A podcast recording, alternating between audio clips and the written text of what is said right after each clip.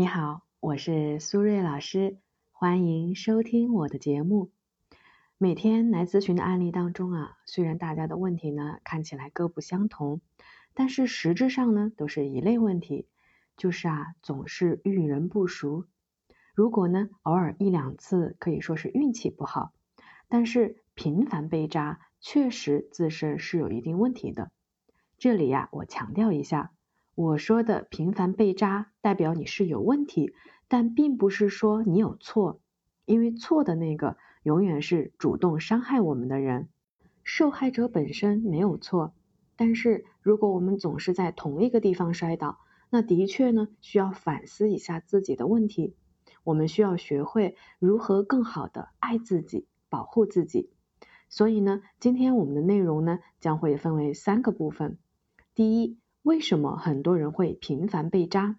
第二，如何评估自己是否是吸渣体质呢？第三，如何破解吸渣体质？首先呢，心理学中有一种行为叫做强迫性重复，指的是呢，我们会在不知不觉中特别呢容易与某一类型的人产生深刻而强烈的互动。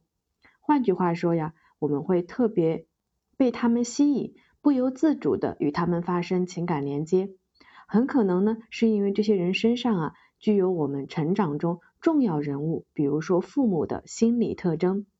这些人在我们生命中出现的时候，就给了我们第二次机会，让我们通过呢和他们的深度的情绪互动过程，去医治过去所受的心理创伤，弥补过去的遗憾，满足小时候对自己特别重要。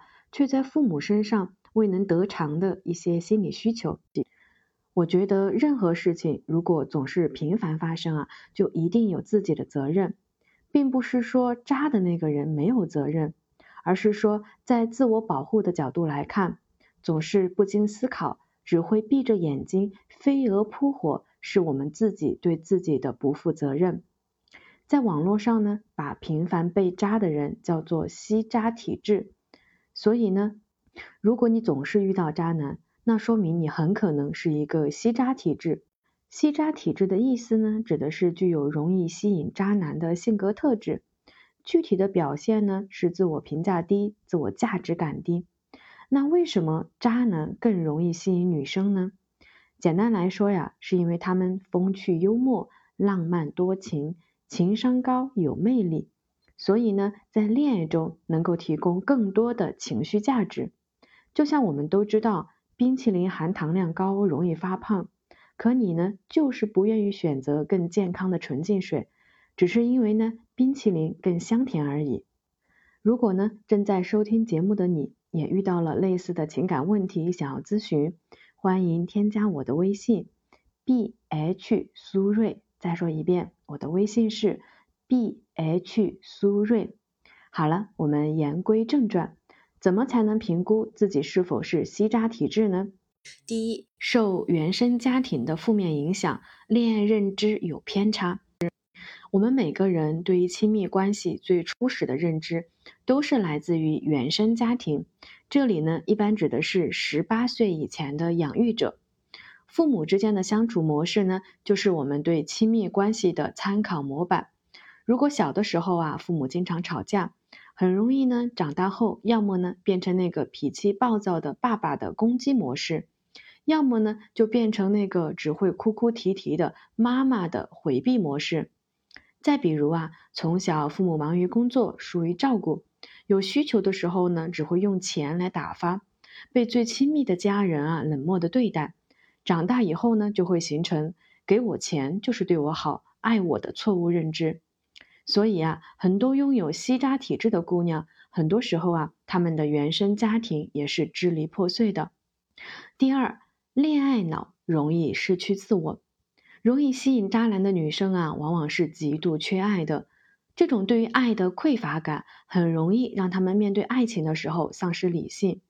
所以呢，一旦进入恋爱关系，就会变成恋爱脑，让感情呢占据了生活中绝大部分的比例。为了爱情呢，可以牺牲掉工作、社交、生活，甚至是自己的尊严。第三，社交圈子过窄，不懂男人的心理。有的女生啊，因为性格内向，喜欢安静，平时啊也很宅，所以呢，认识的异性自然就很少，导致呢，对于男人的心态和需求啊，完全不了解。判断男人好坏的标准就是他是不是对我主动和热情，所以呢，很容易沦陷在渣男早期的甜言蜜语的攻势当中。我想对所有的女生说呀，爱情呢很美好，除了刚开始的心动和浪漫，亲密关系的经营啊也是至关重要的。千万不要天真的以为只要自己敢爱敢恨就能够收获美满的爱情。爱情的本质也是人际相处，需要成熟的心智和正确的沟通方式。